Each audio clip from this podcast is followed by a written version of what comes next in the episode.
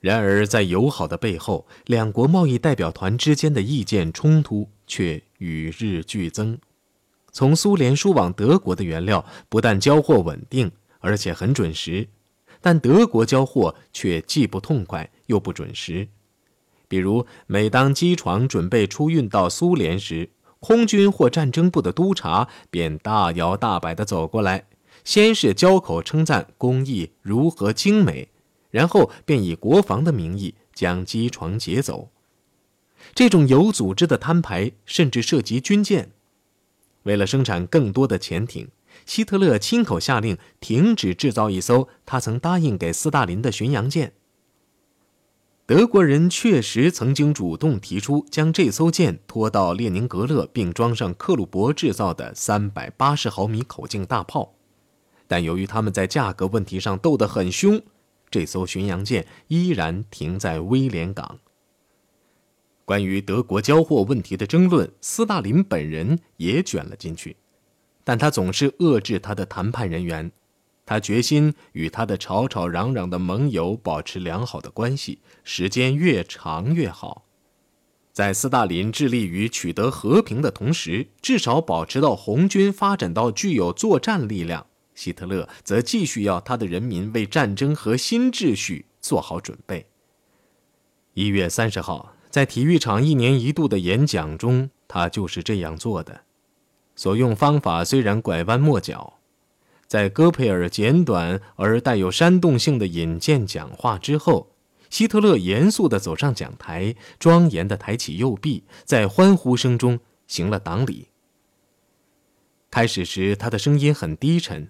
然后突然强度大增，希特勒挥动双臂，大做手势。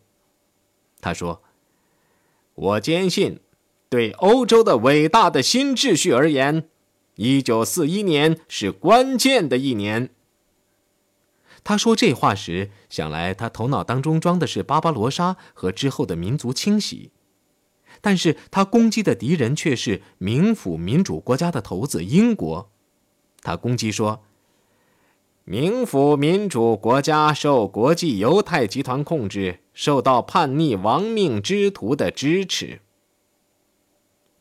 这番话一方面掩盖了他对苏联的进攻，另一方面又使德国人为最后向犹太人发动突袭做好思想准备。四天后，当他听到哈尔德的报告说德军力量已经和俄国旗鼓相当，但是在素质上远为优良的时候，希特勒喊了起来：“巴巴罗莎一开始，全球都将屏息，不敢作声。实际上，他的征服目标远远超出了欧洲大陆。二月十七号，他下令为向大英帝国的心脏印度进军做好准备。在进攻印度的同时，他将发动前行攻势，夺取近东。左方从俄国起，穿过伊朗。右方从北非向苏伊士运河逼近，这项庞大计划的主要目标虽然是要迫使英国站到德国一边，但它也表明了希特勒的野心究竟大到何等程度。作为一个梦想家，希特勒又常常讲究实际。在他计划征服大片土地后不久，他便开始致力于较小规模的征服。意大利军队在阿尔巴尼亚和希腊的失败。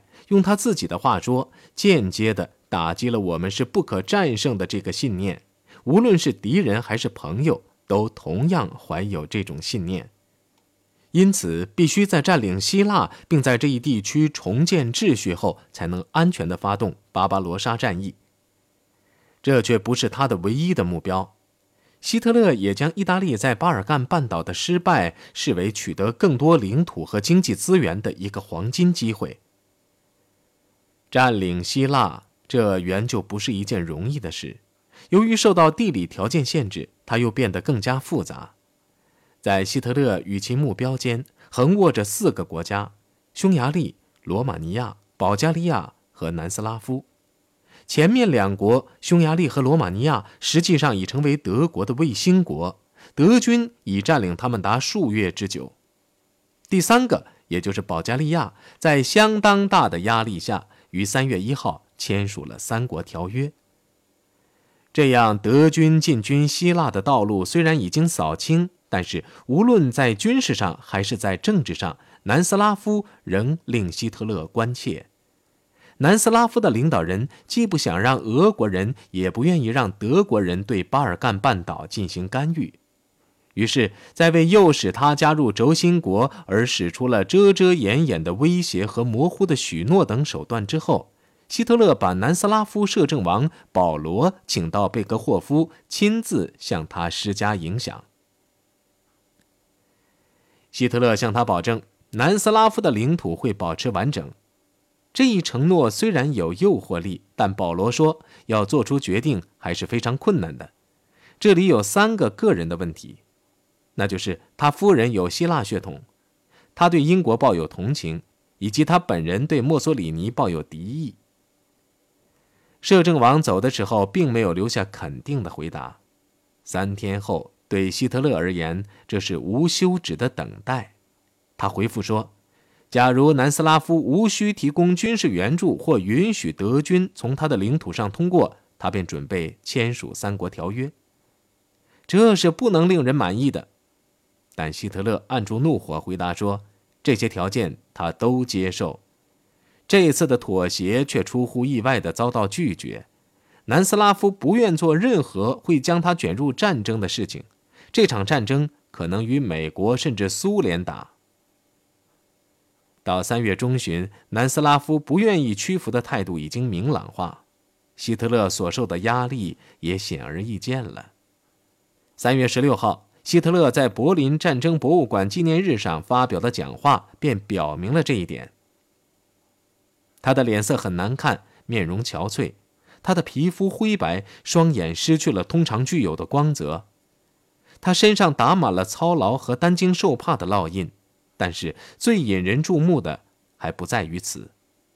令人吃惊的是，在宣读与这种场合相适应的讲稿时，他竟是如此一本正经，如此漠不关心，如此心不在焉。他宣读这篇简单的讲稿时，好像很厌烦，根本不想去激发数以百万计的听广播的听众。第二天，南斯拉夫风云突变，加冕议会同意签署三国条约，惹起公众一片愤怒的抗议声。三名部长辞职以示抗议，接着空军的高级军官领导了一次起义。三月二十七号拂晓。叛军推翻了政府，年轻的王位继承人彼得当上了国王。当天上午，在柏林，希特勒正在自我庆贺南斯拉夫问题已经圆满解决。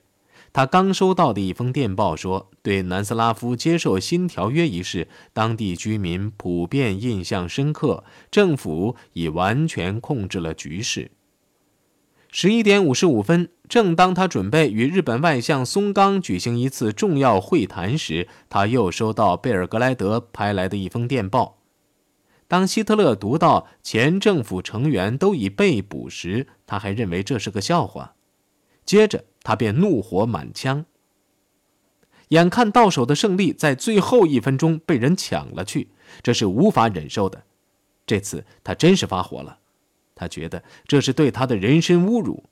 他高声喊叫，令三军首脑立刻到总理府报道，给正在威廉大街与松冈外相会谈的里宾特洛甫发了个加急电话，然后便突然闯进会议室。约德尔和凯特尔每天在这里听取汇报。希特勒挥舞着电报喊道：“他要消灭南斯拉夫，叫他永世不得翻身。”像一个刚被接受便被抛弃的情人一样。他越说越生气，越说越激动。他发誓，他将立刻从北面和东面同时进攻南斯拉夫。凯特尔抗议说：“这个野心勃勃的计划是不可能实现的。由于部队已经按计划好的最大铁路运输量开始行动，巴巴罗莎的期限不能再延期了。另外，保加利亚的李斯特的兵力太弱，对付不了南斯拉夫，而只有傻瓜才会指望从匈牙利得到援助。”希特勒说：“我把伯劳希奇和哈尔德叫来的原因，恰恰在于此。解决的办法要他们来找。我要一举横扫巴尔干半岛。是让人们好好认识认识我是谁的时候了。伯劳希奇、哈尔德、戈林、里宾特洛甫以及他们各自的副官们三三两两的前来参加会议，大家诚惶诚恐的听着。希特勒声音嘶哑，用复仇雪恨的语调宣布，他决心在军事上把作为一个国家的南斯拉夫消灭。里宾特洛甫反对，说应先给南斯拉夫发个最后通牒。希特勒冷冷地答道：“你就是这样看待时局的吗？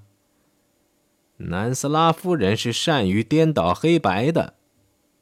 他们当然会说他们没有好战的企图，但一旦我们把军队开进希腊，他们就会背后插刀。”他喊道：“进攻必须尽早开始，对南斯拉夫进行无情打击。”这在政治上是非常重要的，在军事上则采取闪电战将他们消灭。这可以把土耳其和希腊吓住。格林，你的主要任务是消灭南斯拉夫空军的地面设施，然后采用轮番进攻的办法消灭首都。希特勒迅速地将他仓促召来的匈牙利和保加利亚两位部长打发走了。他与匈牙利部长的会见只有十五分钟。在会见中，他把对贝尔格莱德起义的评价用一句话来概括，那就是“上帝欲消灭者，他们必先疯狂”。接着，他便做出一个承诺：在这场危机中，匈牙利如果能助一臂之力。他便可以拿回垂涎已久的巴纳特地区。对匈牙利而言，这是唯一的机会。如果不这样做，他多年也不会有这样的良机。相信我，我并不是在装模作样，我不言过其实，我为自己说的话负责。第二次的会见只有五分钟，希特勒对保加利亚部长说。南斯拉夫事件使他的心头的一块大石头放下了。对那里的事情，我久久拿不定主意。这下好了，他说。接着，他便用马其顿作为诱饵，诱使保加利亚继续与轴心国合作。慷慨的赠与别人的财产的话音还没落，希特勒便怒火满胸，他喊道：“暴风雨将降临南斯拉夫。”来势之凶猛，将使这些先生们目瞪口呆。由于进攻的命令已经发布，加上两个犹豫不决的盟友又被买通，希特勒便于当天下午会见了日本的使者。希特勒希望能使美国不参战，他建议日本最好夺取新加坡，并速战速决，因为此机如果失掉，则时不再来呀。他补充说：“由于德军力量强大，日本用不着害怕俄国会在满洲发动进攻与日本抗衡。”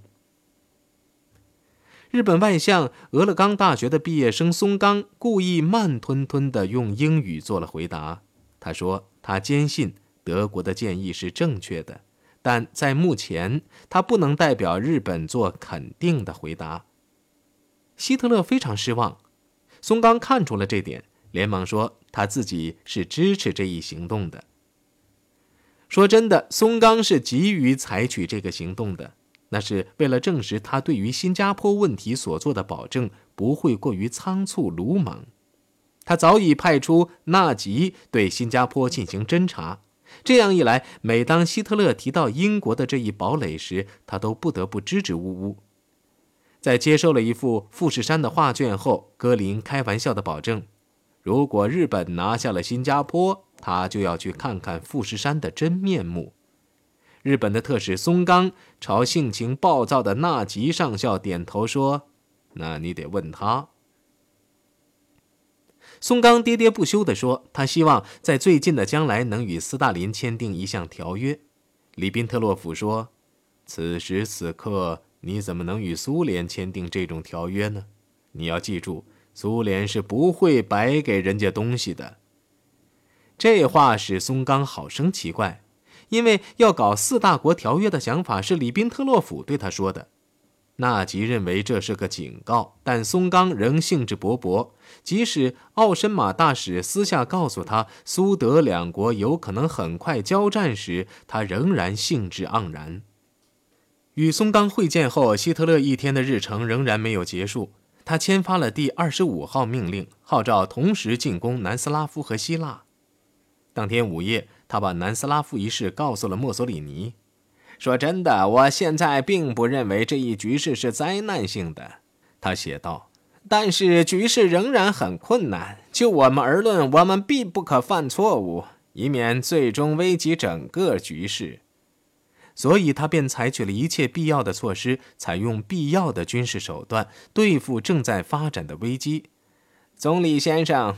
我现在紧急的请求您，在今后几天内，切不可在阿尔巴尼亚进一步采取军事行动。在客气的提醒对方切不可再进行无望的冒险，从而危害局势后，他要求绝对保密，并在这四个字下面画了一道，以加重其重要性。这封既客气又拘泥形式的信，强调了两个人之间的新的关系。在希腊和非洲的冒险遭到失败后，墨索里尼已不再是老大了。在希特勒眼中，他身上已经打上了不可原谅的失败的记号。希特勒所受的委屈是可怕的，虽然仍可争议。那就是希腊战役的破产，不但推动了英国在利比亚成功的发动反攻，并使弗朗哥不敢支持直布罗陀战役。而且迫使德国在最不适宜的时刻去对付反叛的南斯拉夫，巴巴罗莎不得不向后推迟最少一个月。希特勒虽然将巴巴罗莎计划推迟的责任推给南斯拉夫战役，但是陆军装备的大大不足，那就是他的责任了。这却是更加主要的原因。无论如何，希特勒并没有把计划的推迟视为灾难。尽管他有这个恐惧，我生怕俄国人会采取主动发动进攻。但是，当他把主军将领召至总理府，并向他们宣布进攻的确切日期，以及就两种相反的意识形态之间的斗争向他们训话时，他似乎并不担心。三月三十号上午十一点。执行巴巴罗莎计划的几个高级将领，连同他们的参谋人员，都集中在内阁的小屋子里。那里已经放好了一个讲台。与会的二百多人按军阶和职务的高低坐成几个长列。希特勒是从后面进来的。一阵椅子的挪动声后，与会者肃然起立。等希特勒走上讲台后，大家才坐下。他表情很严肃，谈到了军事和政治形势。在四年内，美国不可能达到生产和军事力量的高峰，因此现在是在欧洲进行大扫除的大好时机。他说：“与俄国的战争是不可避免的，坐以等待是灾难性的。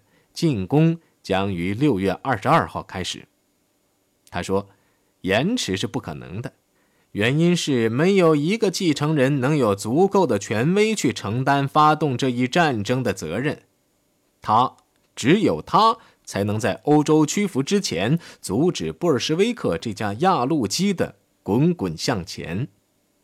他号召大家起来，将布尔什维克的国家一举毁灭，并消灭红军。他还保证说，他们将很快取得胜利，辉煌的胜利。唯一的问题是如何处置被征服了的俄国人，如何对待战俘和非战斗人员。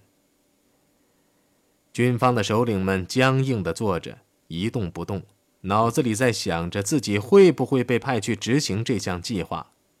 这些人都是职业军人，对希特勒在征服波兰后对波兰犹太人、知识分子、牧师和贵族所采取的残酷措施十分反感。他们的恐惧又因希特勒的又一个大声恐吓而加深了。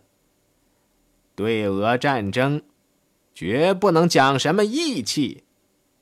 这场战争是意识形态和种族差别的战争，必须用空前的决心去打，要毫不留情，坚决不发慈悲。会场上没有出现反对意见，就跟入侵波兰时一样，连无意的反对意见也没有听到一声。